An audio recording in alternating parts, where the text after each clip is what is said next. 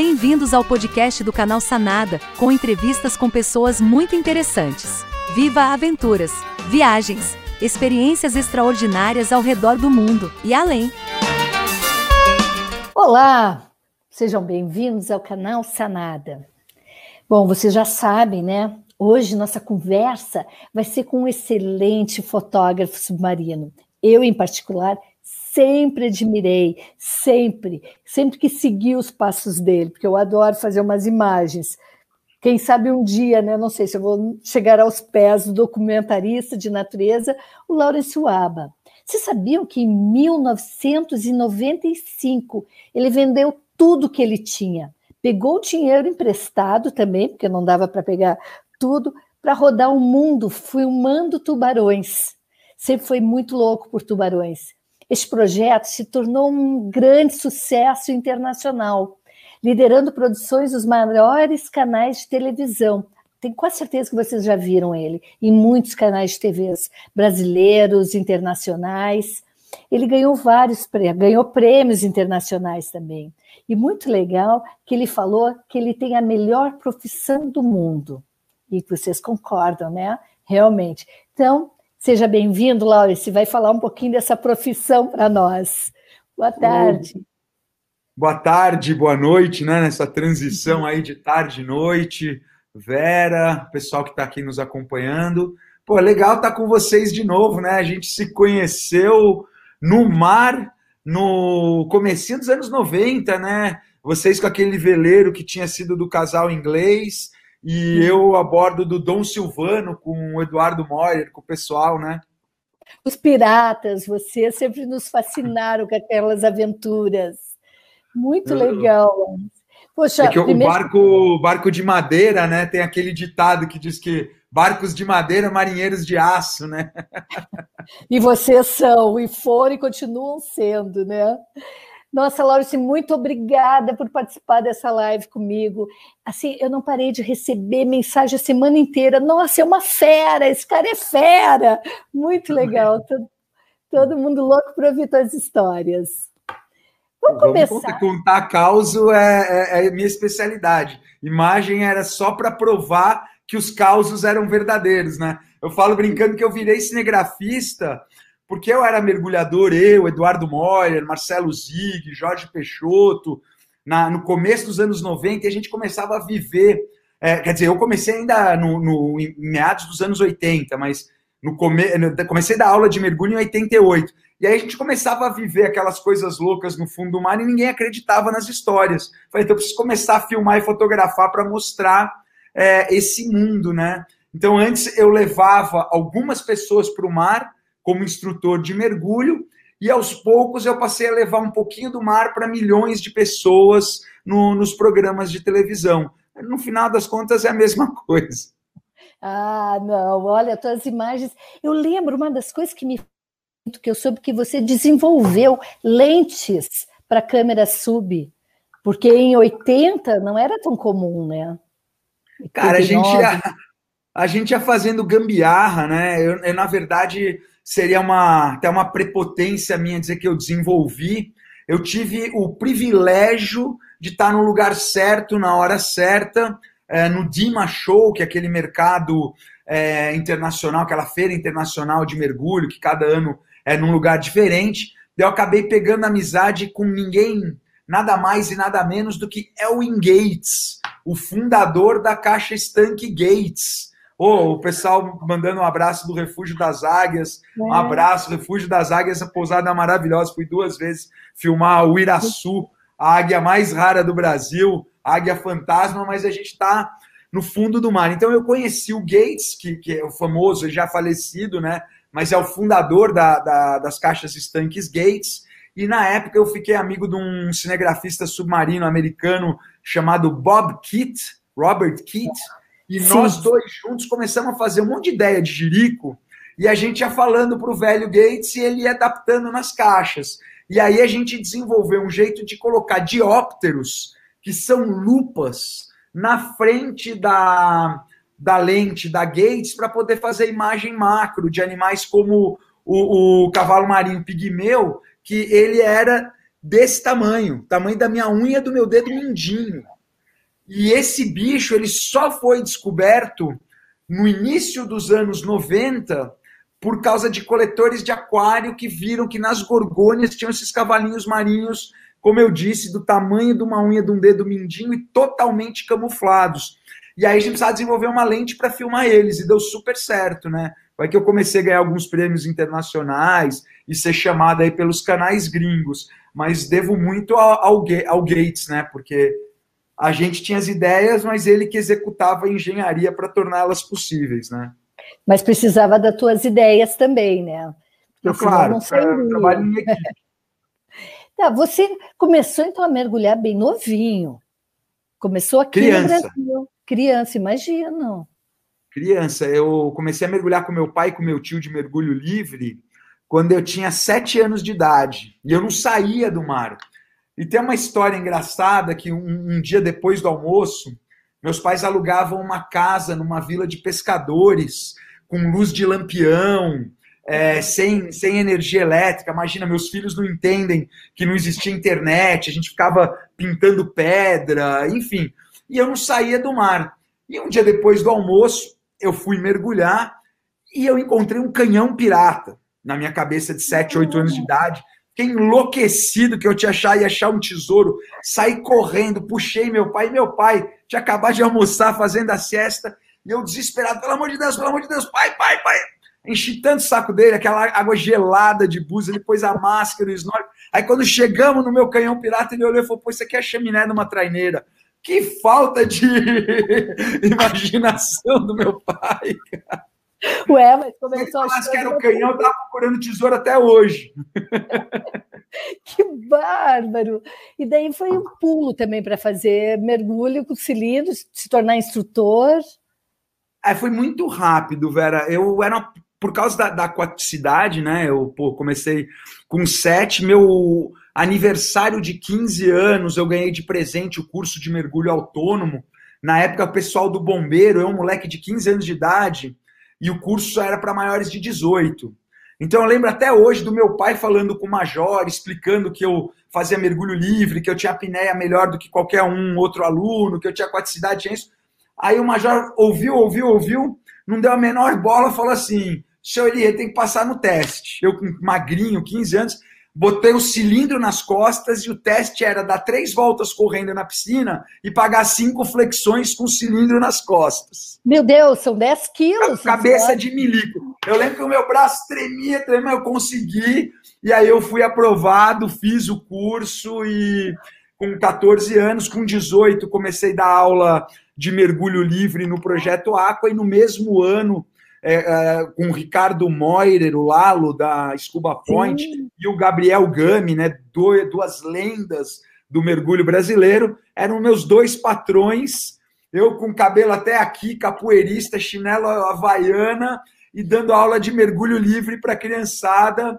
E, enfim, acabei indo para o Dom Silvano, e aí as portas do mundo literalmente se abriram, né? Com a Segredos Submersos do Atlântico, Opa! Até eu vou tentar, Vera. Isso. Vou tentar botar umas fotos. Eu estou meio atrapalhado. Vocês devem estar tá vendo todo o meu. Não, Todas as minhas ainda. telas aqui, não? Ainda não. E agora, entrou alguma coisa não? Não, vê, o Yuri está aí nos ajudando. Screen. Share Tem que compartilhar de novo. Isso, share screen de novo. Nossa, porque a Dom Silvano, eu, bom, o Edu Mary. Eu, Entrou? Eu, ainda não. Ah, tá entrando. Tá entrando. Aí o Dom. Velho Dom. É, que lindo esse barco. Conta um pouquinho dessa expedição, porque pouca gente. Olha aí, que coisa incrível. essa expedição, Vera, foi a, a expedição que mudou a minha vida duas expedições é, é, que mudaram a minha vida. Eu, muito novo, em 92, eu fiz o Crossing American Coast, que a gente veio de Los Angeles até São Paulo de carro. E em 93, com essa escuna Dom Silvano, é, do Eduardo Moirer, né, é, que operava turismo de mergulho em Paraty, eu cheguei de uma volta ao mundo, onde eu fui guia de mergulho no Caribe, no Mar Vermelho, 21, 22 anos de idade, e comecei a trabalhar nesse barco que está aqui na foto. E a gente resolveu levar esse barco de madeira até a África, fazendo uma expedição oceanográfica, onde a gente contou com o professor doutor Sérgio de Almeida Rodrigues, do Departamento de Biociências da USP, infelizmente não está mais conosco, né? já, já partiu para uma grande jornada que todos nós um dia nos juntaremos a ele, e o Marcelo Scaff, oceanógrafo da FURG, hoje um dos maiores consultores ambientais desse país, meu amigo, putz, ah, desde aquela época, quase 30 anos, 26 anos, 27 anos. E aí a gente foi de Santos até a África, mergulhando e documentando pontos inexplorados ou pouco explorados. E o, que era uma expedição de sete cabeludos, oito com o Gentil, é, se tornou a maior expedição é, oceanográfica privada da história do Brasil. Nós fomos a primeira equipe brasileira a mergulhar no Alto Fundo Drina, no Banco Anverri, no Banco Minerva e na cadeia Vitória Trindade. Fomos a primeira equipe brasileira aí no Alto Fundo Drina. E fomos a primeira equipe brasileira a filmar debaixo da água os rochedos de São Pedro e São Paulo. E depois atravessamos o Oceano Atlântico. E nessa expedição eu percebi que esse mundão infinito também é uma bolinha pequenininha e através dos oceanos, que são portais que nos conectam, né, a, entre continentes, entre realidades e conectam o mundo dos sonhos com o mundo da realidade, né? Então, essa viagem ela foi mágica que mostrou que era possível transformar sonho em realidade. Nossa, e vocês. E tu já voltou depois nesses pontos de mergulho Voltei em muitos deles, muitos deles, Vera. E como é que é, estão? É uma tristeza, querida, é uma, é uma tristeza. É, por exemplo, São Pedro e São Paulo é, tinha tanto tubarão, mas tanto tubarão, que a gente pescava um peixe na linha e antes da gente trazer para o barco, os tubarões comiam ele igual aquele joguinho da época que era o Pac-Man, aquelas boquinhas. À noite, vocês que são velejadores, vocês sabem disso muito bem, né? À noite, quando a gente ilumina, os peixes voadores começam a se jogar para dentro do convés. E, e, alguns eles batiam no costado do Dom Silvano, que era alto, e caíam agonizando no mar. E no que eles caíam, dois, três tubarões disputavam engoliam os peixes voadores. Era uma maluquice. Tem aquela cena histórica de dois carcarinos obscuros, dois tubarões de inquisitivos vindo para cima do Edu, e, e, que eu filmei, que fez um sucesso incrível na época. Foi uma sequência mitológica, né, que o Edu chamou da, da corrida do Fusquinha contra a Ferrari, sendo que ele era o Fusquinha, né? o Edu, aquele senso de humor dele. Então foi uma expedição incrível. Como é que começou a tua paixão por tubarões? Olha, Primeiro, eu acho que existe uma, uma questão quase que, que de um arquétipo, né? Toda criança é fascinada, todo menino é, é fascinado. Desculpa esses meninos azul, menina rosa, não tem nada disso no meu ponto de vista, mas os meninos têm, isso por experiência. Sou pai de menino, dei muita palestra em escola para criança pequena, fiz muito programa infantil todos os meninos têm essa, esse deslumbre pelo dinossauro e pelo tubarão, e eu não era diferente. A minha paixão de tubarão começou eu mergulhando com 7, 8 anos de idade. Eu tinha o boneco do Falcon, né? Que, que era aquele boneco mergulhador, com máscara, snorkel e tal. E nessa vila de pescadores que meus pais alugavam a casa, muitas vezes os barcos, seu Vavá, seu Miguel, é, tinha um outro que eu esqueci o nome agora, o seu Mingote. Eles chegavam com, com as redes de pesca e o caçãozinho, o caçonete, não tinha valor comercial nenhum. Ele não valia o valor do gelo para levar ele até a peixaria. Então, os caçõezinhos vivos eles jogavam no mar e os mortos eles jogavam na areia. E aí eu ia lá e pegava esses caçãozinhos que para o meu Falcon eram grandes tubarões brancos, e ficava de máscara e snorkel com o tubarão na mão esquerda, o boneco na mão direita, fazendo minhas expedições imaginárias, até uma hora que eu me enchi o saco e a, e a parte 2 da brincadeira era amarrar o caçonete nas pedras e ficar de snorkel observando os siris, o, o, os peixes carniceiros e ficar vendo todo aquele micro ecossistema marinho, né? Eu fazia com sargentinho o que hoje eu faço com tubarão branco, né? Meu Deus do céu, que loucura! Eu não sabia dessa história. Olha que apareceu o branco aqui, não? Não, não apareceu ainda. Ah, Poxa, tá aí, que... ó. Uau, apareceu. Ah, tem um delayzinho, né? Eu, eu nunca, a gente que mergulha também, meu, meu fascínio é polvo, né?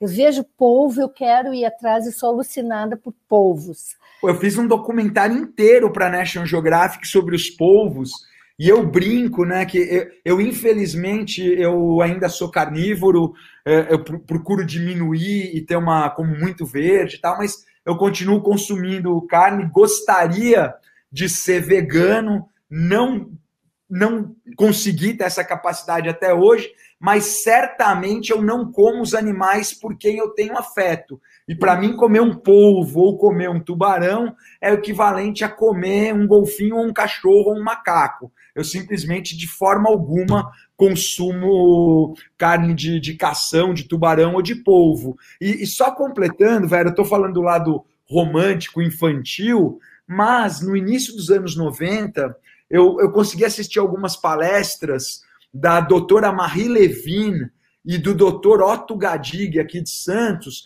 que são pioneiros mundiais do movimento de conservação de tubarões. E quando eu levantei essa bandeira em 1994, eu fui taxado de louco. Ah, eu lembro ter conhecido Paul Watson da Sea Shepherd, hoje um dos maiores defensores de tubarão do mundo. E quando eu falei para ele que eu trabalhava com Shark Conservation, ele riu e falou para mim: Why sharks? Porque ele só trabalhava com urso polar, foca e cetáceos, né? Que a gente chama de fofofauna, né?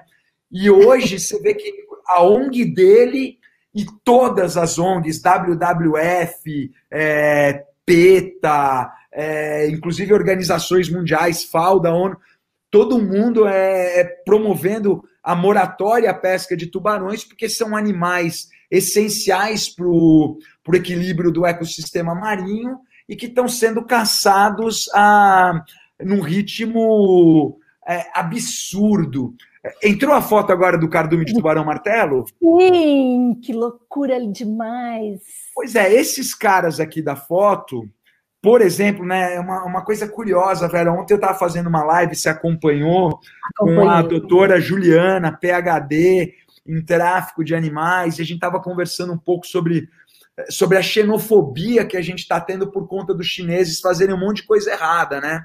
Inclusive, hoje você tem uma flotilha de 260 barcos chineses no limite do Parque de Galápagos, ameaçando espécies como essa, que faz a gente ficar com muita raiva dos chineses. Só que, só que, nós brasileiros acabamos com 93% do estoque de Sphina lewini, desse tubarão martelo aqui no Brasil. Nós somos tão ruins quanto, como bem lembrou a, a, a doutora ontem, a gente não pode é, criar uma xenofobia e generalizar contra um povo, e sim, sim contra sim. indivíduos desse povo, porque nós brasileiros mesmo é, temos uma atitude terrível com os tubarões martelo e com outros tubarões tão importantes para o ecossistema marinho. É muito difícil encontrar tubarões martelos aqui na, na costa brasileira, né? Ó, eles, eles são uma espécie oceânica e nós mergulhadores não os vemos porque eles estão em águas abertas. Existem lugares onde esses animais de profundeza eles se encontram normalmente em montanhas submarinas é, e, e, mais no Oceano Pacífico, a região que tem maior número deles, que possibilita o encontro com mergulhadores. Seriam as Ilhas Malpelo na Colômbia, as Ilhas Coco na Costa Rica, Ilhas Galápagos no Equador e Ilhas Socorro no México. Toda essa faixa do Pacífico é, é onde você faz imagens como essa dessa foto. Mas esses Isso. mesmos caras, o Spina lewini, Scallop Hammerhead, esse martelo que, que, que agrega em cardume, ele está na costa brasileira sendo dizimado pela indústria pesqueira mas ele está lá longe, no ponto onde nós mergulhadores não chegamos. A Marg Moss, que tu conhece, né? A Marg. Claro, muito. Sou fã dela. Vai estar semana que vem aqui na live. Ela pergunta: onde que é essa foto dos martelos? Essa daqui específica, na verdade, Marg, não é uma foto, é um frame congelado de uma sequência que eu fiz em Cocos Island, Costa Rica.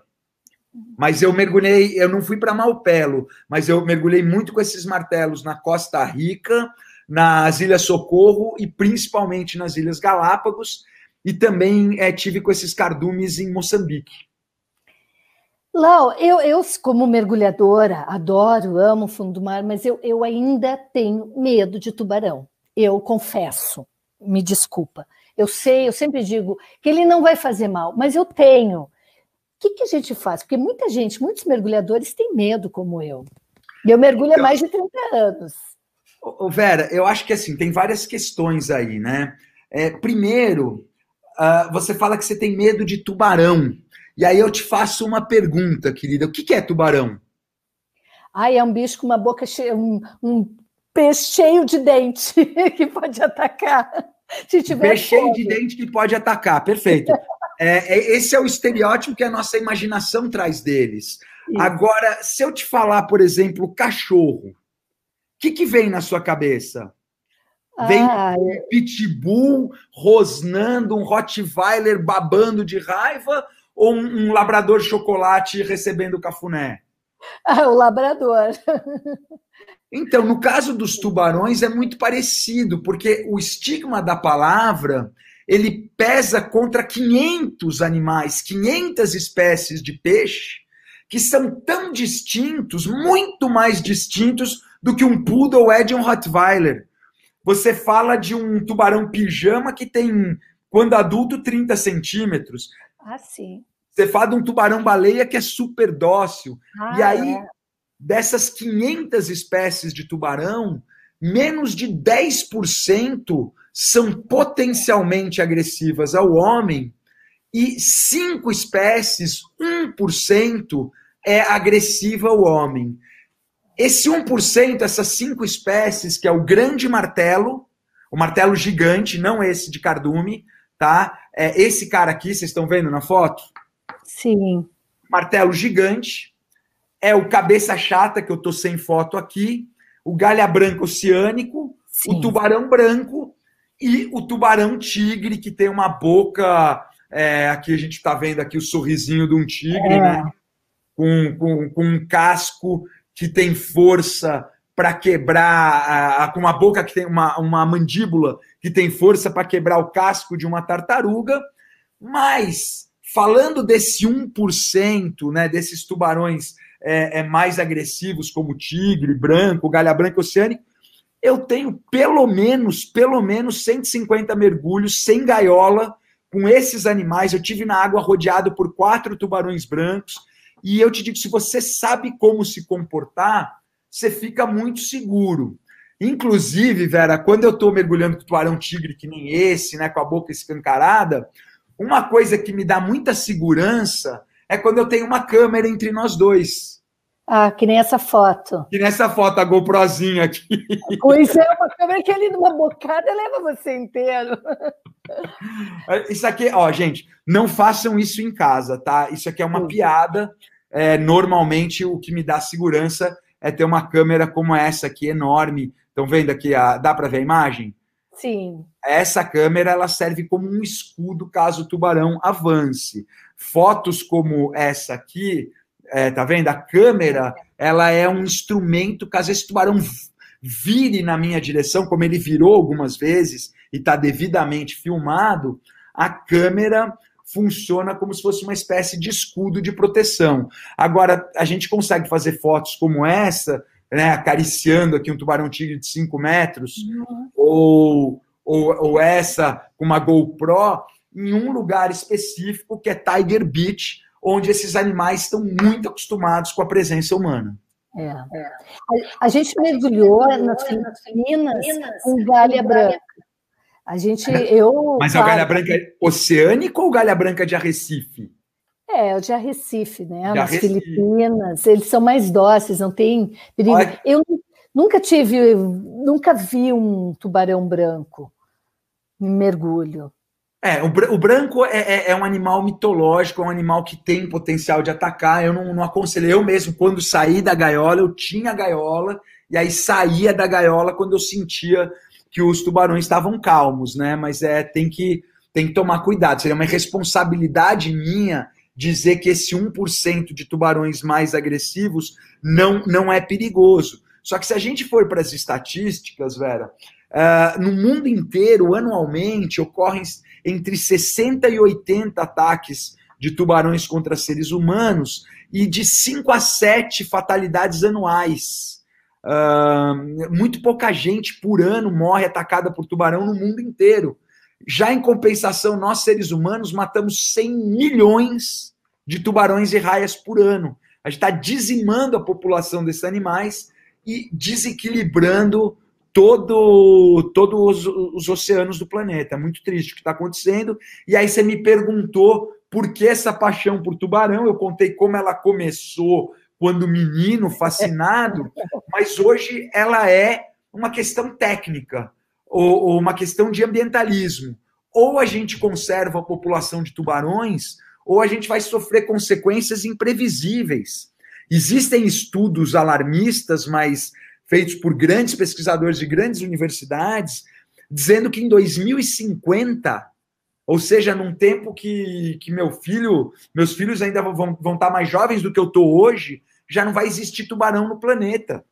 Então, ou a gente muda a nossa atitude rápido, ou uma catástrofe vai acontecer. Os tubarões que evoluíram há 400 milhões de anos vão ser extintos do planeta. Tá, por exemplo, há, uns dois finais de semana atrás, viram tubarões baleia aqui na Ilha Bela. Eu mergulhei com tubarões baleia no México. Aqui no Brasil, eu não. Por, há muitos anos eu não escutava falar que tinha tubarões baleia aqui na nossa costa. Vera, é, naquela expedição que a gente fez em 93, eu fiz o primeiro registro oficial em filme Tá? Haviam registros uhum. em foto, e haviam registros de animais pescados, e haviam registros de animais observados por pesquisadores. Mas o primeiro tubarão-baleia filmado em águas brasileiras foi eu em São Pedro de São Paulo, em 93, na Segredo Submerso do Atlântico, e sempre ocorreram em pequena quantidade longe da costa. O que ocorreu esse ano, por todas essas mudanças climáticas, é, que ainda estão muito dinâmicas. A questão, pô, a Marg e o Gerard trabalharam muito nisso com, é. com, a questão dos rios voadores. Foi a primeira vez que eu ouvi falar nisso, que regula todo o clima do planeta, e quando você é, corta a floresta, você desequilibra as, o, todo o movimento das massas de umidade, e aí você vai tendo uma alteração nas correntes marinhas.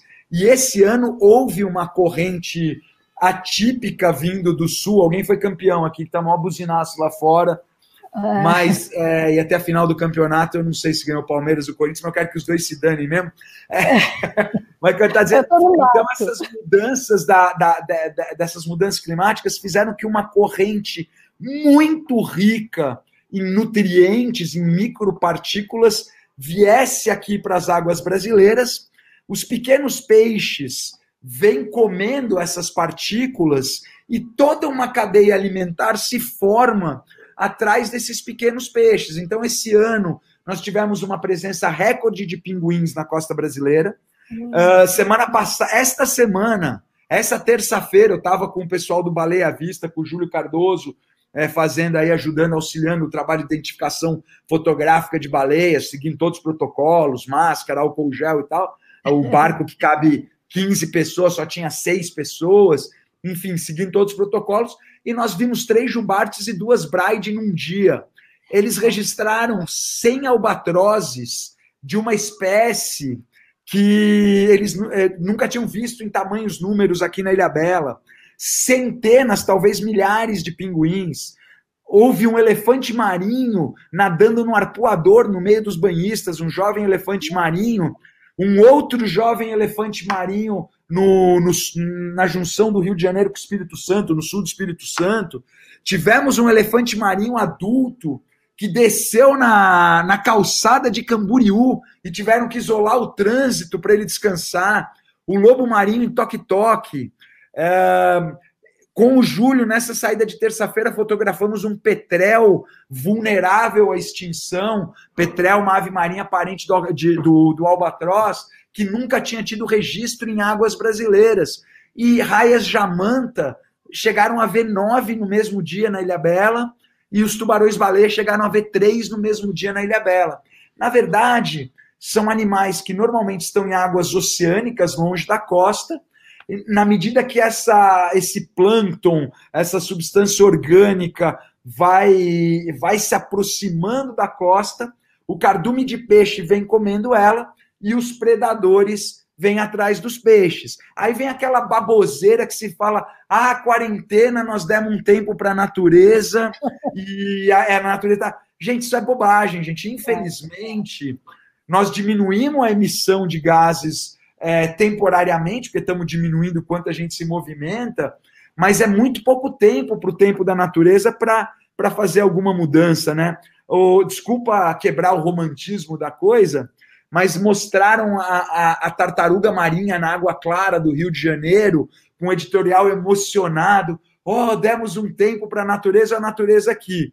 Primeiro, água clara que a gente viu são correntes e nutrientes, não tem nada a ver com poluição ou não poluição, porque os poluentes nossos não são é, visíveis, são químicos, né? E segundo, que a tartaruga retratada nessa reportagem estava cheia de papiloma, que é um câncer causado pela poluição. Então vamos ser menos romântico e mais prático. A pandemia só está nos dando uma chance de pensar nas nossas ações está diminuindo um pouquinho o impacto negativo, mas está diminuindo muito o impacto positivo, porque está tendo menos fiscalização, menos presença de turismo e os bandidos não tiram folga. Então é, é recorde de desmatamento, recorde de caça, recorde de tráfico de animal. Então é, é errônea essa visão romântica de que a pandemia faz bem para a natureza. Isso é babaquice, não tem nenhum, nenhum dado científico, Vera, que, que comprove isso.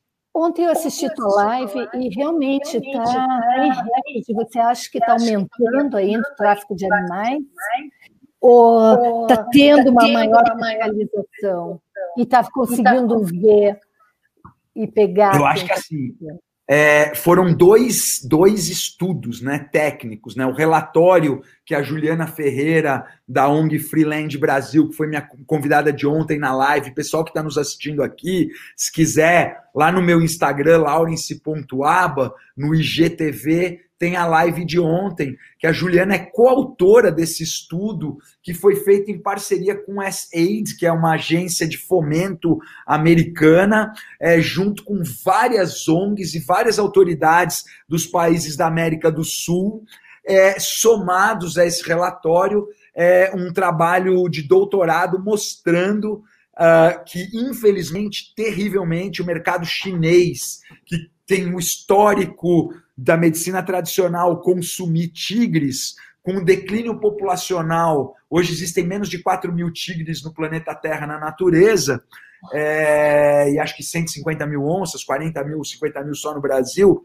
Então, é, eles começaram a consumir os ossos e os dentes de onça para substituir o, o, ti, o, o, tigre, né? Esse é um consumo recente, é uma rota de tráfico internacional de animais e está comprovado por essas investigações que ela é conduzida por funcionários chineses que trabalham em, empresa, é, em, em empresas de infraestrutura na Bolívia. Tá? Isso são dados, a Interpol está de olho. É, esses é, funcionários vêm trabalhar na América do Sul, cargo de engenheiro, cartal, estão lá mandando material, trazendo máquina, fazendo coisa e aproveitam essa situação logística para cometer o ilícito, que é o, esse terrível ilícito, que é o tráfico de animais. É, continua, né, Laurence? É impressionante. Uh, aqui, um dia eu quero que te convidar, é até amigo da Marg e do Gerard também, nós temos um casal de amigos aqui, que eles são amigos do meio ambiente, então eles estão uh, resgatando várias aves, papagaios, tucanos e tudo, e recolocando eles na natureza. Então, aqui na então, nossa região de Ornópolis, o que está surgindo de aves é incrível, porque é uma pessoa que está tendo cuidado. Então, imagina. Mas, assim, Vera, você sabe o que, o que é impressionante? É que quando a gente dá uma chance para a natureza, ela responde muito rápido. Para mim, o melhor exemplo disso é, é para mim é uma viagem no tempo, é uma loucura. É aquele ilhote das cabras na Ilha Bela, que Sim. nem é totalmente preservada, hein? Porque tem um monte de gente que pesca ilegalmente naquela reserva municipal, mas ela é mais ou menos preservada. E só o fato dela ser mais ou menos preservada, principalmente por conta da comunidade de mergulho, dos operadores da Ilha Bela, a Colonial Dives, a Narval, todos os operadores lá da região que operam mergulho lá, acabam intimidando a presença dos pescadores por conta da presença dos mergulhadores. E aí você vai naquele ilhote que está a menos de 100 metros da praia, né? E você encontra bichos que eu encontrei, eu tenho 51 anos. Você encontra os bichos que há 40 anos atrás eu nadava com eles nas costeiras do Paúba, do Toque-Toque, do de Juqueí, de Maresias. Né? É, é, nesse litoral você tinha o robalo, a garopa, você tinha a tartaruga, o povo. O único bicho que aumentou, o único bicho que aumentou, o cavalo marinho, a gente vê na Ilha das Cabras, o único bicho que aumentou foi a tartaruga é, comprovando essa, essa minha teoria de que a natureza responde rápido, que ela aumentou por conta do maravilhoso trabalho do projeto Tamar. Então, por conta disso, aumentou a população de tartarugas. Agora, todos esses outros peixes que desapareceram, eu não vejo um robalo mergulhando em paúba há 35 anos, sei lá, 40. E aí eu caio na Ilha das Cabras com os meus filhos, né? Os moleques mergulham comigo desde que tinham 7 anos de idade. No começo punha eles embaixo do braço com, com um bocalzinho. É, né, tô falando deles aqui, ó. Vamos ver se entra aqui. Olha aqui. Aqueles já estão grandinhos. Aqueles já devem estar com 11, 14 ou 12, 15, né? Anos uhum. de idade. Aqueles em Fernando de Noronha, aqui, ó, os mini mergulhadores e tal. E na ilha, esse aqui, o Luca, quando tinha 7 anos, ele vinha embaixo do meu braço e, e, mergulhava lá na Ilha das Cabras. E eles conseguem ver bichos como o cardume de robalos, que a gente não vê mais em outros pontos do litoral, né? porque está protegido. Agora vamos voltar lá no começo, que nós estávamos falando nas tuas expedições com o Dom Silvano, que eu perguntei, você já voltou a alguns pontos, como é que estão? Daí você falou que no, no, em São Pedro e São Paulo haviam muitos tubarões, e que agora... Zero. Né? Zero.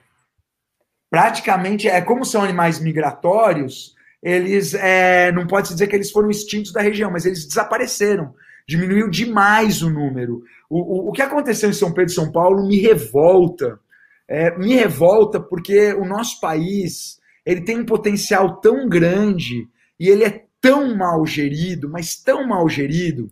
A nossa expedição em 93 abriu os olhos do, do da, da, sociedade e da comunidade de mergulho sobre esse paraíso que era São Pedro e São Paulo. Ó, eu vi que eu falei que era São Pedro e São Paulo onde se encontravam centenas de tubarões, milhares, não é modo de se falar, milhares e milhares de lagostas, cardumes de, de raia móbula da, da, da, da dourada, a, a, a, né, a móbula menorzinha, cardumes. Você tinha uma variedade de vida ali que chegava a chorar. Foi um dos melhores lugares que eu mergulhei na minha vida, em 93. E olha que eu mergulhei em todos os oceanos do planeta, inclusive Ártico e Antártico. Meu, mergulhei em mais de 50 países, mergulhei no mundo todo. São Pedro e São Paulo, que eu vi em 1993, fervilhava de vida nível Galápagos. A São Pedro e São Paulo, que eu vi em 2003, ou seja, uma década depois, foi suficiente para fazer que eu nunca mais queira voltar para aquele lugar na minha vida. Porque me dói saber que o governo brasileiro, quando a gente levantou a importância de se preservar esse lugar, o que, que o nosso governo faz? O que, que nosso governo faz? Ele celebra um convênio para construir uma base e paga barco de pesca para levar os pescadores. Ah, desculpa, para levar os pesquisadores. Ah, tá. Então o barco deixava os pesquisadores e ficava pescando. A Marinha do Brasil patrocinou com dinheiro público a destruição do santuário que eles construíram uma base de pesquisa para estudar. É um país de limítrofes. Mas eu não acredito, eu não pensei que fosse assim, porque eu sei que tem a base lá. O problema é a base, o problema é que os pescadores. Para o governo não pagar um barco e o combustível para levar os pesquisadores, ele celebrou um contrato com a frota pesqueira de Recife. Essa frota que não ia até São Pedro e São Paulo, porque o custo de combustível não compensava o resultado da pescaria. No momento que a, a Marinha contrata esse barco, a Marinha patrocinou a destruição. Tá é, desculpa falar, gente, eu estou por aqui, é, já já vou ser preso porque está virando uma ditadura, mas as Forças Armadas Brasileiras é um bando. Tem gente séria, por exemplo, tem militares agora da Marinha e da Aeronáutica arriscando a vida para combater o fogo no Pantanal. Eu acredito que tem gente séria e idealista, mas organi organizacionalmente você tem gente limítrofe gente como um general Heleno, gente como um, um almirante que manda bombardear Alcatrazes, a mesma marinha que teve o almirante Ibsen, que é o pai da conservação marinha no Brasil, que ajudou a fundar a reserva de Atol das Rocas, o Parque de Abrolhos. Então, a instituição é, tem gente boa e gente ruim, mas infelizmente ainda tem muita gente ruim com poder de comando, como o imbecil que tomou a decisão de contratar um barco de pesca para levar os pesquisadores para São Pedro e São Paulo. Uh, não sei se você está vendo as perguntas, mas a Marg fez uma pergunta aqui. É, Falando eu não estou vendo as perguntas porque não. eu estou com essa minha tela. Tá, Agora eu então vi. Te falar o que a Marg está perguntando. Falando na poluição no mar, e após ver o novo desastre com cargueiro na Mauritius, o que você pensa do derramamento de óleo que impactou a costa brasileira? Não, é, é, eu, eu penso, acabei de falar o que eu penso. É. Nós temos um, uma marinha incompetente, nós temos autoridades ineficientes, nós temos uma falta de estudo, uma falta de política. É, nós tivemos um, temos um primeiro ministro, um ministro do meio ambiente irresponsável, nós temos um presidente é, que não goza de faculdades mentais plenas, né, é, um, é um sujeito é, psiquiatricamente perturbado, sem capacidade nenhuma de sequer de, de, de, de ter um raciocínio lógico. Então, esses dois malucos é, saltitaram em volta do, da pirotecnia do negócio que era um desastre ambiental, culparam uma ONG de um navio que não tivesse, não estava lá e que se tivesse, não tinha capacidade de carga para carregar um 14 avos da quantidade de óleo derramado, acusaram o Irã, acusaram o Hugo Chaves, acusaram o Greenpeace, acusaram a puta que pariu, acusaram o navio grego e não descobriram nada sobre que, qual é a verdadeira causa. E Marg, eu não acompanhei Maurícios, eu, eu confesso para vocês que está muito difícil lidar com todas as informações que a gente está lidando. Eu estou particularmente transtornado, emocionado, dormindo mal, chorando à noite, por conta da desgraça que está acontecendo no Pantanal. É, os meus dois lugares que eu mais trabalhei na vida são os oceanos e o Pantanal. E esses incêndios também culpa dessa política de desmonte ambiental, falta de fiscalização, desaparelhamento da fiscalização, discurso é, tolerante do governo, é, diminuição das multas ambientais, criou uma situação descontrolada de fogo Uh, hoje, o fogo no Pantanal é uma tragédia sem precedentes. Somou essa irresponsabilidade desse criminoso que é o Ricardo Salles. Não sou eu que estou falando, ele é condenado pela justiça por fraude ambiental. É, e esse ministro é, criminoso de, deu essa a, a autorização e esses fachos de fogo já queimaram 1 milhão e 100 mil hectares do Pantanal a seca é a pior dos últimos 30 anos. Eu estou falando com o pessoal que está na linha de frente, coronel, repórter da Globo, voluntário que está com a bomba jogando na água. O cenário é desolador, é incalculável. Tem cientistas dizendo que o Pantanal nunca mais vai se recuperar. É esse o nível do que está acontecendo lá. As forças do nosso governo são dois helicópteros que não têm água, e, e 13 é, brigadistas, seis do Mato Grosso, sete do Mato Grosso do Sul, dois, três marinheiros. É ridículo. Nós estamos mediante ao pior desastre ambiental da história e nós não temos tecnologia para pegar água do rio e jogar no fogo. Precisei pegar água do, do, do hotel do Sesc para encher o helicóptero. Uh, eu tenho relato, eu não posso dizer qual organização para não queimar o filme deles, mas eu tenho relato de brigadista que é funcionário de uma dessas organizações aí que eu não vou falar qual, dizendo que eles estão tendo que pegar trator emprestado de fazenda e aí quebra o trator, acaba o combustível, eles não conseguem chegar até onde está tendo o um incêndio. É um horror. Ai, é, é, isso que. E vai fazer o quê, né? É, nós estamos nas mãos do poder, não adianta. É, o, Mas... o, o, Marcelo, pessoal, o Marcelo e a Marg estão falando do, dos rios voadores, Marg. Eu estava lendo ontem um estudo que a, as queimadas do ano passado da Amazônia influenciaram nessa umidade dos chamados é, é, rios voadores e agravaram o cenário de seca sem precedentes que a gente está vivendo no Pantanal é, agora nesse momento. É. Semana que vem a Marg vai estar tá aqui, nós vamos falar sobre isso, sobre os rios ah, voadores. Ah, que legal. É a mãe dos rios voadores. Eu nunca, antes dela e do Gerard, eu não tinha nunca ouvido falar desse conceito. Fizeram aquele trabalho lindo junto com a ANA, Agência Nacional das Águas, tinha um Isso. hidroavião. Então, Marg, Gerard, cadê aquele hidroavião? Aí vocês captavam água para levar para as universidades para estudar. Me empresta ele para a gente pegar um pouco de água do, do São Lourenço, do Cuiabá, do Paraguai e jogar nessa mata. E as minhas onças estão morrendo. Ah, que coisa! Pois é, você falou de onça. Você é uma pessoa que eu acho legal que você faz yoga, você medita, isso tudo, porque eu vejo cenas que nem aquela que a gente usou, os passarinhos, tudo parado em você, cenas tuas, sempre os animais se aproximam de você. Eu acho que tem a ver com essa energia toda, né?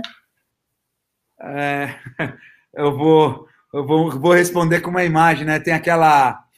Uma imagem fala mais do que mil palavras, né? Uhum. Uh cadê? É, tá entrando o share screen, não? Tá, tá entrando. Tô vendo a Jubarte. Com a baleia aqui. aqui. Com a baleia Jubarte. Entrou? Tá, ainda já Jubarte. Mas é isso então, que eu é... acho. Os animais se aproximam de você. Eu acho que assim, é, tem muito de técnica, né? Da gente aprender a, a negociar a, a aproximação com o animal, né? A gente tem que sentir muito o, o, o momento, mas realmente às, às, vezes acontecem coisas que a gente não consegue é, explicar, a gente só consegue agradecer. Essa mãe e esse filhote aqui que estão na foto, foto do meu grande amigo Marcelo Scaff, uhum. né? Eu estou aqui de apneia e tem uma mãe com um filhote. Esse encontro aqui, ele é, ocorreu às nove da manhã e ele terminou às seis da tarde. A gente passou nove horas, subia no botinho, comia um sanduíche, descansava um pouco, e a mãe e o filhote em volta, entrava na água de novo, e o filhote, ele, ele ficava me dando volta, assim, muito curioso, de que, que era esse bichinho insignificante, né? Aqui uma, um filhote de baleia uhum. franca, é, de baleia cinzenta no México, se deixando acariciar, né? Então, assim, a, a, a, vamos ver se eu consigo rodar um filminho aqui. Ele entrou o filminho ou não? Tá entrando, tá tendo. Ainda não. É, eu tô com umas dificuldades técnicas aqui. Então, mas eu estava carregando. Então, mas é que ele travou aqui. Ah. Eu, ó, botei nessa foto aqui, que é, é também um dos encontros mais extraordinários que eu tive na minha vida porque também tem uma coisa, velho, que as pessoas às vezes não sabem, né? Quando a gente vai fazer. Peixe naquela lua, época né? da. Oi? É o peixe lua? Não, é que a foto está um pouco escura. É uma baleia jubarte, jovem, virada de lado, aberta, Ai. cercada por um cardume de golfinhos nariz de garrafa. É um encontro. Porque, assim, por exemplo, quando eu vou fazer aquele material das baleias, por exemplo, isso aqui, é, é, é previsível. porque eu vou pela TV alemã junto com um cientista, um guia local, uma autorização especial do governo, na época correta, que estão nascendo os filhotes, num santuário. São duas viagens de 15 dias, onde eu sei que eu vou estar tá vendo baleia diariamente. Então você está, apesar da emoção ser muito forte, você está muito preparado para esse encontro. Agora, quando você cai para fazer um mergulho à toa, nas Ilhas Coco e uma baleia jubarte com 15 golfinhos escoltando ela passam do seu lado, aí você é, é, né, é um choque 220. Você fala, gente do céu, o que, que aconteceu, né? É energia, é toda essa energia que traz os animais próximos, em vez de afastá-los. Né? É, eu, eu, eu não consigo nem explicar. Né? Eu, eu sei que o, o meu amigo Ailton Lara, pantaneiro raiz, está aí na linha de frente, voluntário, um dos maiores guias de, de, de, de turismo de observação de onça. Está é, tá lá agora sem turista, sem dinheiro por conta da pandemia, e está lá investindo o pouco que ele tem para comprar uma bomba para com o dinheiro dele jatear água no parque estadual que não tem orçamento para ter uma bomba de combate. Ele me pediu para eu falar, para uma campanha que ele está fazendo para sensibilizar as pessoas, ele me pediu para eu falar o que, que é natureza para mim, Vera. E aí eu lembrei de uma citação que, que, que é, é bem, bem curiosa, né, que fala assim que o, o ser humano é um bicho estranho, porque ele acredita num Deus que ele não vê, mas ele destrói a natureza que ele vê, sem saber que a natureza que ele vê nada mais é do que o Deus que ele não vê. Né? Então, é, acho que a conexão que a gente precisa ter com a natureza, é, a gente que vive, vocês, velejadores, é, eu com essa minha ligação com o animal, um surfista que tem a, a, o surf raiz, um montanhista, um aviador como aviadores como a Mário é, é, e o Gerard, as pessoas que vivem em conexão com a natureza, a gente não precisa de uma religião, a gente não precisa da religação né, com o todo, porque a gente já está ligado. Então, acho que a, a natureza é, é, Deus, é religião, é vida, né? Tudo, né? E exatamente é isso, né? Bom, você fez uma série que eu achei muito bacana, aquela Todas as Manhãs do Mundo. Uhum. O que foi? Eu lembro que a gente conversou uma vez no Rio, que a gente se encontrou, e tu estava finalizando essa série. Pode falar um pouquinho ah, para nós foi é, o projeto de maior relevância que eu já fiz na minha vida. Eu tive aí a honra de ser convidado pelo Emmanuel Priu, uh, é, o, é, o, produtor executivo, o cara que teve a ideia da Marcha dos Pinguins, vencedor do Oscar. Né? Ele subiu no tapete vermelho, ganhou a estatuazinha dourada, o cara ganhou um Oscar é um grande, grande, grande cineasta, não só documentarista, porque também faz outros tipos de filme na, na empresa dele, comédia e tal.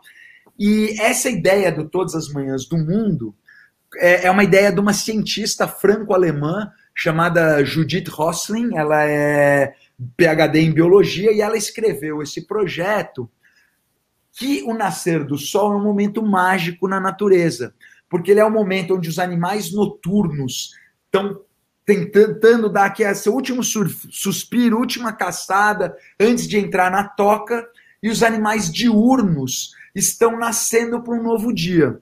E aí nós fomos chamados, eu fui chamado para ser um dos fotógrafos dessa série, que queria mostrar esse momento da transição do dia para a noite, essa mudança no reino animal, nos mais diversos biomas do planeta. Então a gente ficou três anos produzindo, é, dois anos e meio.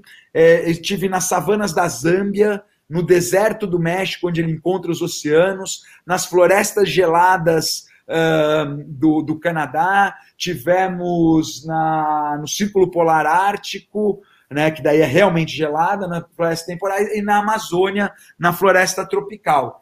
E aí veio a coisa mais bacana, porque esses cinco episódios que foram para a Arte na França e para a National Geographic no Brasil, eles são científicos. Mas durante essas viagens todas, e aí vem essa, essa conexão espiritual que você falou, é, eu comecei a me deslumbrar com a ideia de fazer um filme para criança. E aí nós fizemos o filme Todas as Manhãs do Mundo, onde o sol e a água, que são o pai e a mãe da vida na Terra, interpretado brilhantemente pelos meus queridos Ailton Graça e Letícia Sabatella, né, que colocaram uma emoção incrível e fizeram um filme infantil sobre essa poesia da metáfora do nascer do sol como o início de um novo ciclo e do pai e da mãe na vida da, da vida na Terra, falando para as crianças sobre as belezas que ainda existem nos santuários naturais do planeta, né? Tudo isso com imagens reais de natureza, filmadas ao longo de três anos.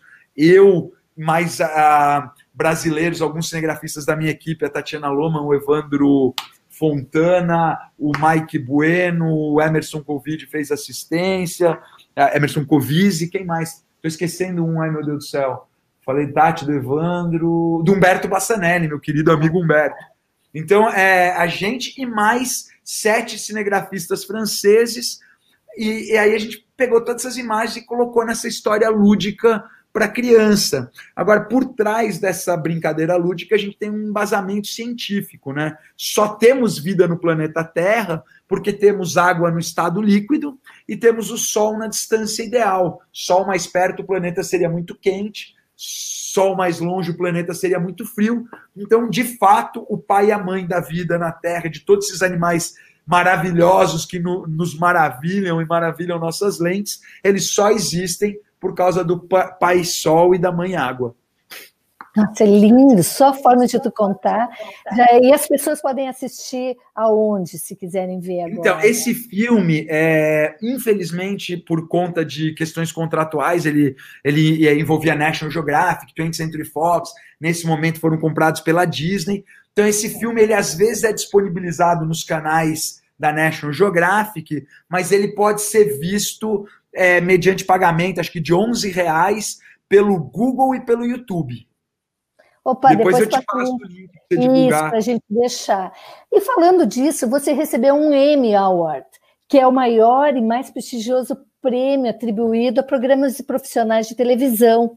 Como é que foi essa história? Em qual série? Que Cara, acho... eu, eu não quero passar a, a, a, Eu não quero passar a imagem de que eu seja snob, mas eu nem fui receber o prêmio.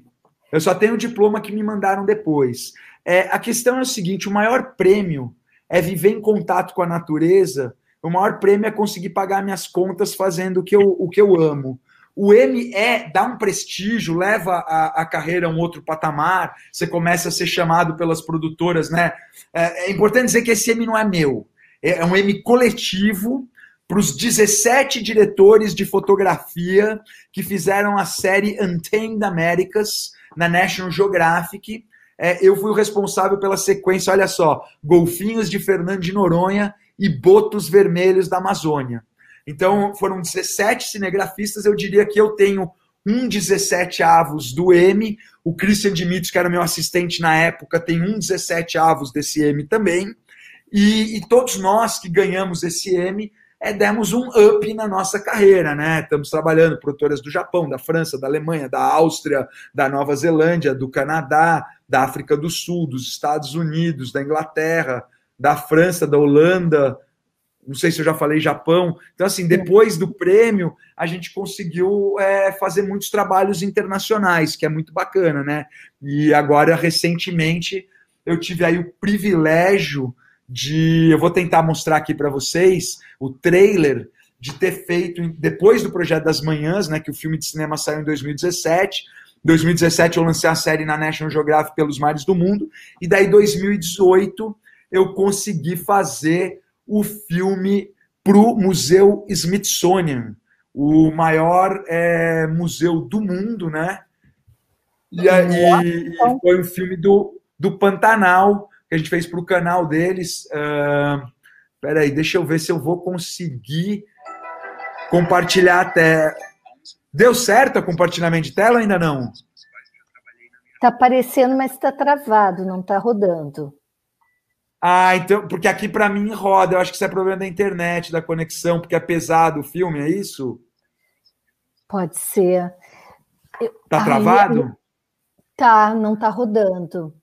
Ai, que pena, Total gente. Promo. Ai, podia, de repente, mandar para nós e a gente pôr junto, porque depois nós vamos disponibilizar. Tá, ó, vê, eu tentei jogar agora mais leve, deu certo ou não? Não. Não? Tá, eu te mando, aí depois eu tento te mandar depois de algum jeito, por WeTransfer. E a gente coloca, se tu permitir, a gente põe no canal Sanada, porque a tua live vai ficar online. Aham, daí, daí, daí você insere, então você insere depois, só tem que estar tá com crédito, tá? Porque é um contrato de Smithsonian. Ah, tá aqui, tá com crédito na tela já, desculpa. A gente já, já tá com a marca d'água do canal, então é promocional, pode ser colocado, sim. Ótimo, vamos divulgar, porque esse trabalho é maravilhoso, está divulgando o Brasil para o Brasil, né, principalmente o Pantanal. Eu, eu, tive aí o privilégio de fazer sete filmes no Pantanal, cinco para National Geographic, dois para o Smithsonian, e eu queria, estou vendo que está chegando aí perto do fim do nosso tempo, é. É, fazer uma homenagem a um dos dois grandes mestres que eu tive na vida, que foi o Haroldo Paulo Júnior, o maior documentarista de natureza desse país, que foi o cara na época que eu era um jovem mergulhador que apresentava programinha de TV, que era esporte, né? Falava, ah, mergulho noturno, mergulho em naufrágio, mergulho é, não sei o, o quê. E. ah, não, tudo bem, não tô, não, não, não tô querendo desprezar. Estou dizendo que era um programa de esporte e a partir do contato com o Haroldo, eu passei a ter uma outra percepção de meio ambiente. E não quero dizer que uma profissão é melhor ou pior que a outra. Eu quero dizer que, para mim, para minha existência, o que me completa é documentar o ciclo natural, é entender essa cadeia da vida de como os elos se conectam, que é uma profissão diferente. Por muitos anos fui cinegrafista esportivo e acho que tem pô, caras maravilhosos que fazem imagens incríveis. Eu vejo aqueles filmes da Red Bull, as coisas que os caras fazem e tal. Eu poderia talvez ter seguido essa carreira de filmar surf, motocross, mountain bike, que eu fiz muito no início da minha carreira. Mas eu me encontrei através desse mestre que foi o Haroldo, que, que me ensinou a fazer o documentário de natureza. Que, que para você filmar você precisa entender o que está acontecendo naquele ciclo natural. Ai, que bárbaro. Você falou em duas pessoas. O Haroldo. Ah, e, e o outro é, faleceu mais cedo. Foi o James Watt, fotógrafo submarino. Eu conheci ele quando eu tinha 25 anos. Comecei a ser uma voz nesse movimento internacional de preservação de tubarões deu com 25, o Jim tinha 50 e era o maior fotógrafo submarino do mundo, é, fazia cerca de um milhão de dólares por ano com venda de posters, tinha barco, carro, e ele me pegou embaixo do braço e falou: vem cá, moleque. E me levou para mergulhar no Havaí, mergulhar com tubarão, galha branca oceânica, raia jamanta, baleia, piloto, é, golfinho rotador. E, cara, ficava na casa dele, saía com o caminhonete dele, com o barco dele. O cara dava chave, ó, pega aí, pô, você tá muito aqui em casa, não conhece ninguém, vai, pega o carro, vai conhecer gente jovem lá na cidade. Cara, ficava, tipo, duas semanas na casa do cara, tinha a, a chave da casa, conhecia a mulher, os filhos, o cara foi... E foi um mestre, porque o que ele me ensinou de imagem submarina, técnica de aproximação de animal, né? O, o Jim era ex-caçador, quando jovem era caçador submarino. Eu também já fiz um pouco de caça, não gosto de matar bicho. Mais na água doce, quando está acampado, aí eu preciso matar um peixe para comer, ou quando estou morando em barco, a gente acaba matando um peixe. Mas o, o Jim me ensinou muito das técnicas de aproximação dos mamíferos marinhos e dos tubarões. Aprendi muito com ele. Tá, mas você não tem só, é, só animais marinhos, como você falou antes, ah, minhas onças no Pantanal. Você sempre documentou. Isso veio do Haroldo. O Haroldo, é, o primeiro trabalho da National Geographic que eu fiz com o Haroldo, eu fui contratado para fazer as subaquáticas e ele fazia as de fora d'água, só que estava sempre junto. Quando eu não estava. Olha como é, como é legal, como é complementar. A luz bonita para filmar no Pantanal é no amanhecer e no entardecer. E a para filmar embaixo da água é com o sol alto. Então, os trabalhos eram complementares. O Haroldo acabou aprendendo a, a, filmar embaixo da água e eu ficava do lado dele com o tripé, com o enquadramento, fui aprendendo a filmar a natureza fora da água. Então, foi um, um, um, um convívio fantástico é, em 1999. piadinha foi literalmente fantástico, e a nossa série do Pantanal foi é, passada no Fantástico. Tudo foi uma troca, né? Lau, você está fazendo sempre lives. Que dias, os horários, como é que as pessoas podem assistir você conversando com os teus convidados? Olha, tá, tá tendo. Eu, eu, sou muito grato que assim, a, eu vou é, confessar para vocês que a, a, todo mundo sofreu muito com a pandemia, mas nós que trabalhamos com audiovisual ou aqueles que trabalham com turismo sofremos mais. Antes da pandemia, o audiovisual brasileiro enfrentava a pior crise que ele já enfrentou nos 27 anos que eu trabalho nessa indústria, por uma série de fatores é, políticos, econômicos, etc. Problemas também, culpa também da nossa classe, que cometeu alguns erros, teve processo no TCU, mas houve uma má vontade política para se resolver esses problemas, a paralisação da Agência Nacional de Cinema. Então, o audiovisual se encontrava num momento muito difícil. E nesse deserto de projetos, eu achei um oásis e consegui três projetos que eu me ocupar por dois anos. Pois é, Marge, saudoso Haroldo, tem muita, muita saudades dele. E ele faleceu em 2017. Mas, então, no meio desse deserto de projetos, eu encontrei um oásis com três projetos que iriam de março de 2020 até meados de 2022. Então, eu estava com dois anos e meio de projeto garantido e com o, o Coronga, dois foram cancelados e um foi adiado. Então, a gente tem que se reinventar. E aí, eu estou fazendo uma série de, de parcerias com pesquisadores nos meus arredores. Né? Eu não posso anunciar ainda, mas o pessoal já está vendo o movimento aí, Ilha Bela, Mata Atlântica, é, fazendo algumas coisas enquanto vou me envolver aqui na questão do Pantanal, dos incêndios, fortemente, né? Mas enquanto isso eu vou também encontrando formas de, de, de sobreviver economicamente e tal. Então, em breve, vamos ter novidades, me aguardem, vamos ter novidades interessantes em breve. E aí eu estou fazendo lives que vão voltar a ser duas por semana. Por enquanto, eu estou fazendo toda sexta com convidados, né? Falando. Pô, eu, tive, eu tive honra de receber deputado federal Rodrigo Agostinho, da Frente Ambiental Parlamentar, Hugo Fernandes, um dos maiores divulgadores científicos do país, Tadashi Kadomoto, terapeuta transpessoal, pesquisadores da linha de frente, a Fernanda Abra, que está diminuindo o atropelamento de animais, ganhou prêmio internacional na Holanda, a Juliana, do relatório de ontem, então, pessoas altamente qualificadas, com um papo interessantíssimo. O andinista, que me explicou a diferença de alpinista e andinista, o Fred, meio brasileiro, meio chileno, e não, um terço brasileiro, um terço chileno, um terço francês, contando de todas essas vivências nas montanhas. É, mas foi muito, muito, muito bacana. A Cláudia Geiger, repórter, falando de toda essa história do Pantanal, enfim. É, tem sido muito, muito prazeroso fazer essas lives. São sempre sexta-feira, às 7h59 ou 8 da noite, mas eu começo um minuto antes porque eu sou apressadinho. E agora, devido à demanda, tá? É, tanta gente está pedindo, é tanto inbox. Ô, oh, compra tal câmera, compra tal câmera, como é que você faz tal foto? Né? Que eu vou voltar a fazer uma live semanal toda terça. Já contei as novidades. É que eu não sei se eu vou conseguir começar essa terça ou na próxima. Mas aí vai começar a ter toda terça uma live com dicas de foto e vídeo. Uau! Ai, manda pra Ai, gente que a gente divulga também no nosso canal. Com, com certeza. Com Quero certeza. Fazer. Aí depois eu tenho que convidar vocês para fazer o oposto, né? Porque ontem eu estava de entrevistadora, eu estava perguntando para a Fernanda, hoje de entrevistado. Então a gente tem que combinar depois, um pouquinho mais para frente, porque agora com essa questão do Pantanal, as próximas é, lives vão estar muito focadas com esses problemas. É, tem uma descoberta científica do, do, do, do Fábio Mazin, o ecólogo gaúcho. É, descobriram agora esse ano, mesmo com a pandemia e tal, classificaram uma nova espécie de gato selvagem no Brasil.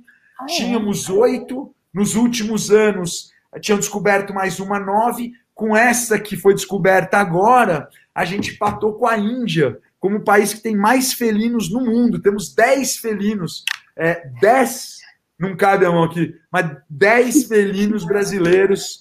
É, e aí eu vou receber também esse pesquisador para falar mas um pouquinho depois disso a gente podia combinar de receber você e Yuri para daí vocês me contarem o que estão fazendo, que vocês fizeram aquele filme fantástico do, do IMAX, né? Que eu, eu filmei com, com a mesma onça atora, é, eu filmei para a Rede Globo uma cena da novela lá com o Tupã, né?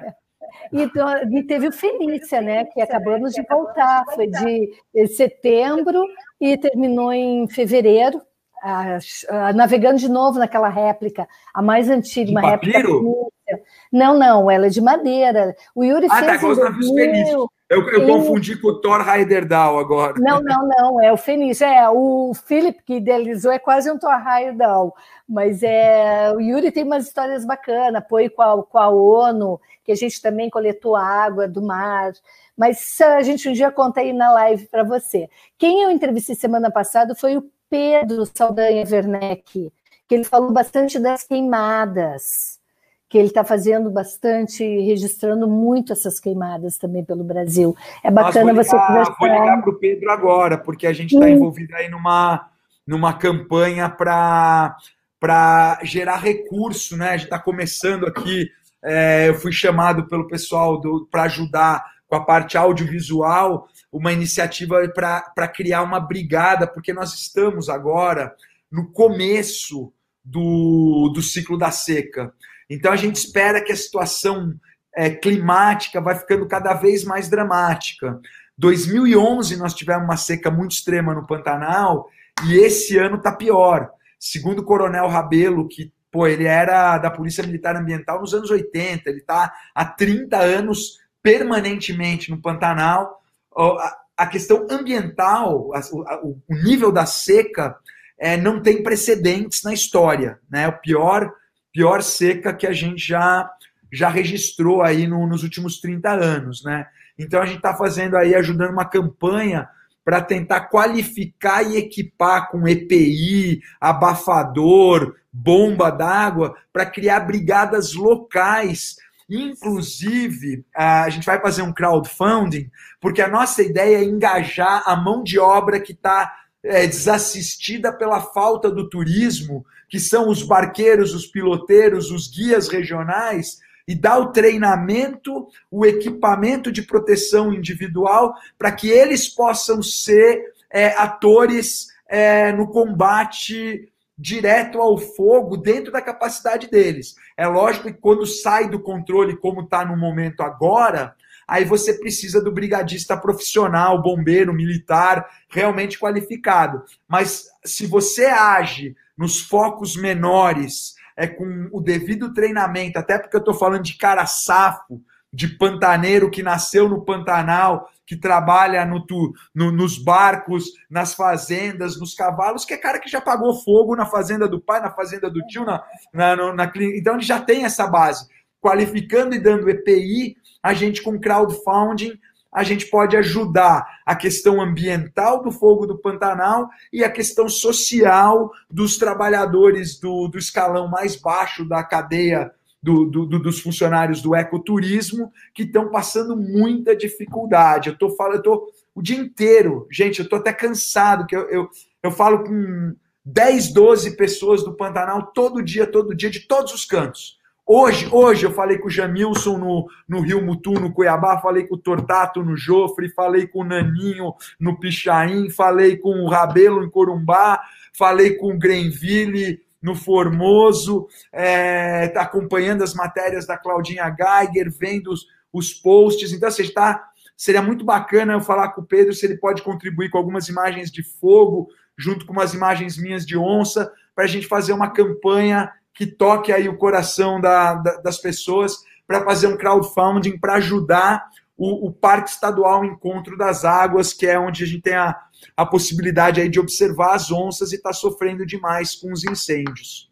Bacana, porque Bacana, é, até semana, a gente, eu entrevistei Pedro, Renato Soares, que é fotógrafo indigenista, a gente estava fazendo, eles estão fazendo um crowdfunding para ajudar os índios, os Xingu e Chavantes, todos eles. Mas é Aliás, possível... expressar aqui o meu, meu profundo pesar pela morte do lendário cacique Aritana Iolapiti, é uma enciclopédia, né? A, a, a morte desse líder indígena, para vocês terem uma ideia da dimensão do que ela significa, eu estava lendo um depoimento da Sônia Guajajara, que é nossa representante e uma grande liderança indígena, falando que ele era um dos únicos, acho que tem um irmão ou filho dele, um dos únicos líderes que dominam os 11 idiomas é, indígenas do, do Parque do Xingu. Uh, ele é um lutador tão lendário que ele nunca perdeu uma luta enquanto lutou, mas perdeu a luta é, de maneira dramática, desassistido. Gente, um cacique com quase 80 anos, é, dá vontade de chorar. Assim, subiu no ônibus carregando o bujãozinho de O2 dele para ir morrer no hospital em Goiânia. O cara que estava é. nos anos 70 com os Vilas Boas negociando a criação da reserva do Xingu, não tiveram a capacidade de dar uma assistência médica, de dar uma ambulância, de transportar uma liderança dessa, enquanto esse bando de político corrupto, banana, desgraçado, anda com carro blindado e 40, 50 assessores para ficar desviando dinheiro público para a primeira dama. É terrível. É muito triste isso, né? Eu até há pouquinho recebi uma mensagem do Yun, o Yun é genro do Aritana, né? Que a gente fez uma série sobre o Xingu. Então, realmente, o Yuri teve muito contato com a Aritana. A gente tem até um banquinho, o dia que tu vier, que o Aritana nos deu, que era o banquinho dele. Então, é uma coisa que ó, a Marg está dizendo que chorou muito. Realmente, Sim, é um projeto de governo de acabar com os indígenas para poder destruir a Amazônia e é um projeto tão selvagem, Marg, mas tão selvagem, que quem está nos defendendo é o mercado. Né? O, o, o, mercado europeu, principalmente, né? porque com o idiota do Trump e o idiota do Bolsonaro, se a gente não tiver esse resquício de civilização que vem da Europa com ameaças de boicote, com corte do fundo norueguês, com corte do fundo alemão, com agora o próprio 38 COs das maiores empresas do Brasil, incluindo Itaú, Bradesco, Santander, Vale. Ah, que, que irônico, né? A Vale de Brumadinho e Mariana está pedindo para o governo pegar menos pesado com, com a devastação do meio ambiente. Esse é o grau da situação terrível que a gente está vivendo hoje. Confiar no mercado para nos defender é, é uma situação que eu não imaginei que a gente pudesse passar num país que tem uma legislação ambiental tão desenvolvida quanto subdesenvolvida é a sua classe é, governamental que não consegue transformar a lei em realidade. É uma pena, mas Lau, está acabando, Laurence, está acabando o nosso tempo. E eu gostaria de quero deixar o teu Insta, Instagram, para as pessoas poderem seguir tuas lives, e ó, eu acho que quem está nos assistindo está vendo que ele é um querido, muito querido. É possível conversar com ele, trocar ideias, né, Laurence? Eu acho que você tem muitas eu, eu mandei aqui, eu não sei se. Eu acho que sem querer te mandei no private, eu mandei o meu Insta com arroba. Mas arroba é... laurence.aba. É, então. Ah, vai o arroba antes? Ou só é, o Instagram é laurence.aba, né? Mas normalmente tem o Instagram antes. Tá aí. Ó, tô, agora, agora, só agora que eu consegui habilitar os. Pessoal, desculpa. Eu estou acostumado com. É cada dia um programa novo. Tem o Google Meet, tem o Zoom, tem o Cisco, tem o, o, Skype, tem o Insta. Aí esse Steam, StreamYard que, que a Vera e o Yuri estão usando é muito bacana, porque divide tela entre a apresentação, mas eu me atrapalhei todo com essa plataforma nova, né? eu tive que, que, instalar um novo navegador. A gente estava assim, há três minutos para entrar no ar, e aí a magia se fez e, e, e deu certo, né? Quase, a gente já estava quase substituindo pela live no, pela participação por telefone, né? É, mas valeu, Lanice, eu agradeço muito, muito obrigada, me sinto honrada por tê-lo aqui conosco. Quero me sentir honrada de vir visitar nossa casa ecológica.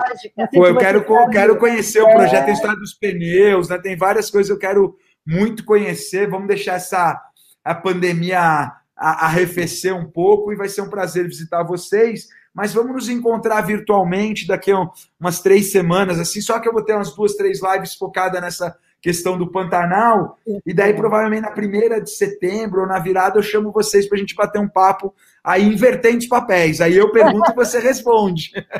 Bacana, você e, o, eu e o Yuri juntos, né? Legal, muito obrigada. Eu agradeço muito. E ó, tá aí, ó. Semana que vem a Marga aí fez várias perguntas. Vai estar tá a Marga aqui falando para a gente dos rios voadores e dos birdwatch. Olha, o Fernando Sela, só, Vera, só mandar um abraço especial para o querido Fernando, Fernando Sela, que está nos assistindo. É um proprietário, ele é neto, o avô dele tem uma área no Arco do Desmatamento, na Barra do Bugres. Fernando, você é um dos caras que me inspira a acreditar num Brasil melhor. A área dele, 90% de floresta em pé. Eu voei com drone, é verdade só usa 10% para uma pecuária, o cara super estudado, usando técnicas é, de menor impacto, com é, rodízio de pasto, é, medicina correta para o gado dele, e aí desenvolvendo um novo nicho nessa região, que é o ecoturismo, é, montando uma pousada, ele, a mulher e a filhinha, nessa batalha ali, até para convencer a própria geração, né? do avô e do pai, dos proprietários da terra, a mexer com esse tal do turismo, né?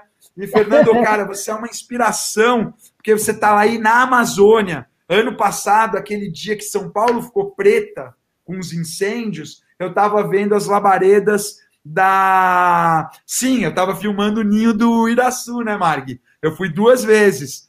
E, e aí eu estava na varanda, batendo um papo com ele e discutindo várias questões que agora não vem ao caso sobre grilagem de terra, como ocorre, é, queimada clandestina. Né, querido Fernando, a gente não imaginava que um ano depois, em vez de ter melhorado, a coisa piorou muito.